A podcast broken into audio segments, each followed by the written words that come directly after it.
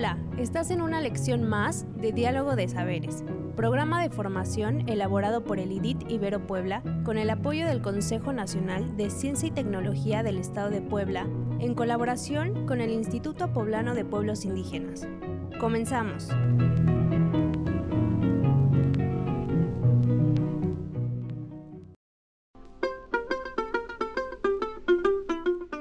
El tema que hoy nos ocupa está relacionado con el derecho a la educación de los pueblos indígenas de México. Sobre la interculturalidad en la educación.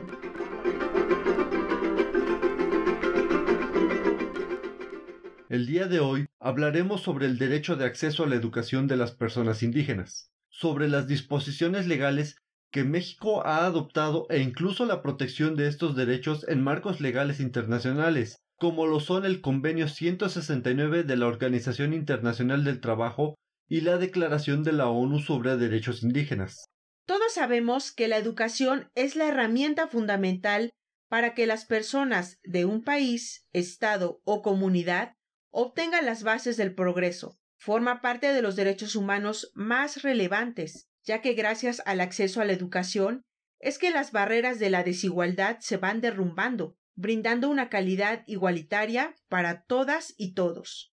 En el caso especial de las personas de los pueblos y comunidades indígenas, es necesario que la educación tome un enfoque muy particular, ya que como veremos a lo largo del tema, se tiene que abordar modelos educativos que resguarden todo el saber propio de cada pueblo y comunidad indígena. El Estado impartirá y garantizará la educación inicial, preescolar, primaria, secundaria, media superior y superior. La educación inicial, preescolar, primaria y secundaria conforman la educación básica. Esta y la media superior serán obligatorias. La educación superior lo será en términos de la fracción décima del presente artículo. La educación inicial es un derecho de la niñez y será responsabilidad del Estado concientizar sobre su importancia. Un punto de relevancia es la obligación que tiene el Estado de garantizar el acceso a la educación a toda persona del país. Esto, por supuesto, considera a las personas indígenas, pero además de tener el derecho del acceso a la educación, es de suma importancia mencionar que en su artículo número 2, la Constitución nos establece un listado de características propias de la educación indígena que veremos más adelante. Recordemos que la obligación de garantizar el derecho de acceso a la educación trae consigo la protección del mismo, ya que el Estado debe de prever por todos los medios posibles la violación de este derecho.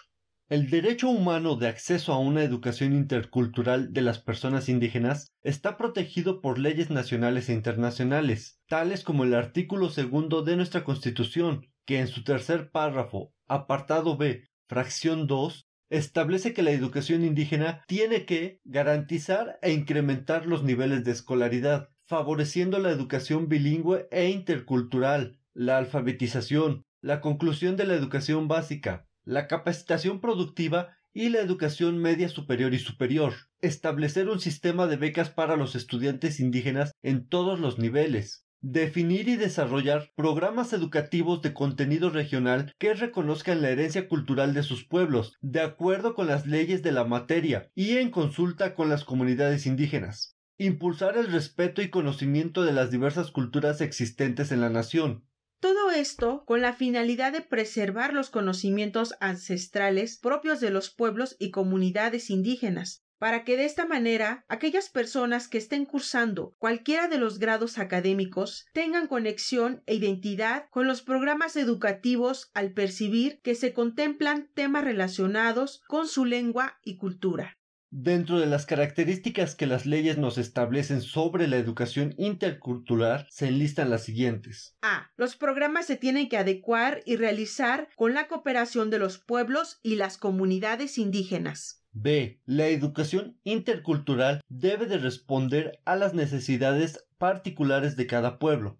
C. Debe de abarcar su historia, sus conocimientos, sus técnicas, sus sistemas de valores y todas las demás aspiraciones sociales, económicas y culturales. Y por último, D. La educación debe de ser bilingüe, privilegiando a la lengua propia de cada comunidad. Cabe resaltar que en el esfuerzo que se realiza para garantizar la educación intercultural, México ha celebrado tratados de carácter internacional tales como el Convenio 169 de la Organización Internacional del Trabajo, que nos establece en su artículo 26. Deberán adoptarse medidas para garantizar a los miembros de los pueblos interesados la posibilidad de adquirir una educación a todos los niveles, por lo menos en pie de igualdad con el resto de la comunidad nacional.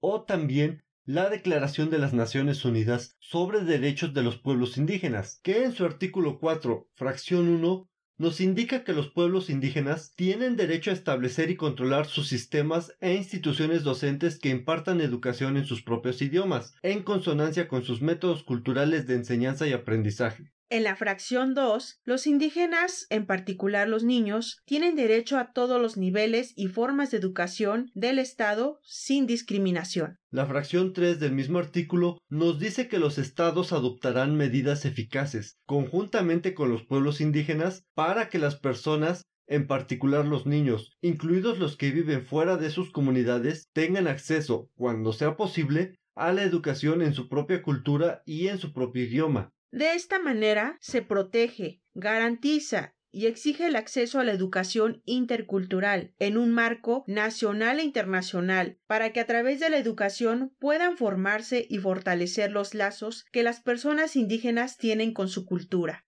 Ciertamente, este derecho está protegido por la ley. Sin embargo, la educación intercultural va desapareciendo del panorama educativo, ya que se han adoptado ideas erróneas sobre el progreso y lo que el sistema educativo visualiza como ideal. Por eso, es importante que los pueblos y comunidades indígenas hagan valer su derecho y exijan su participación en la elaboración de los programas educativos para que desde su perspectiva establezcan los temas más relevantes y de esta manera evitar la omisión de los aspectos interculturales. Hasta la próxima.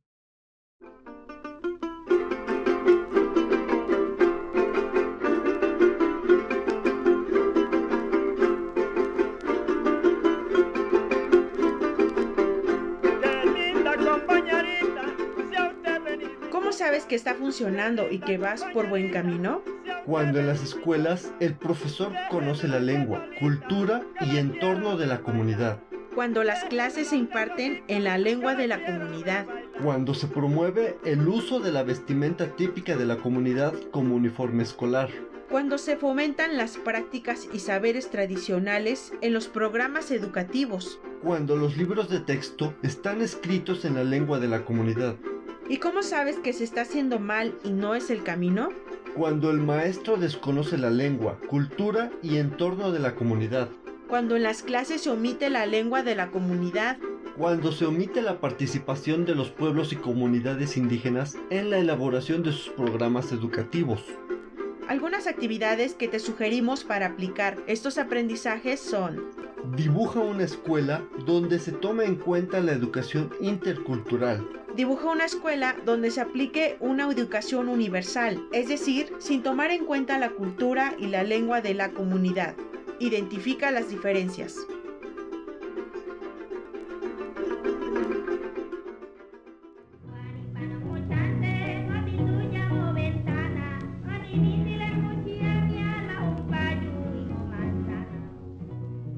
Fue una lección más de los educadores del programa de formación Diálogo de Saberes. Te invitamos a seguir este diálogo horizontal entre los pueblos indígenas de nuestro país y el mundo entero. Visítanos en www.nododeeconomiasocial.com diagonal saberes.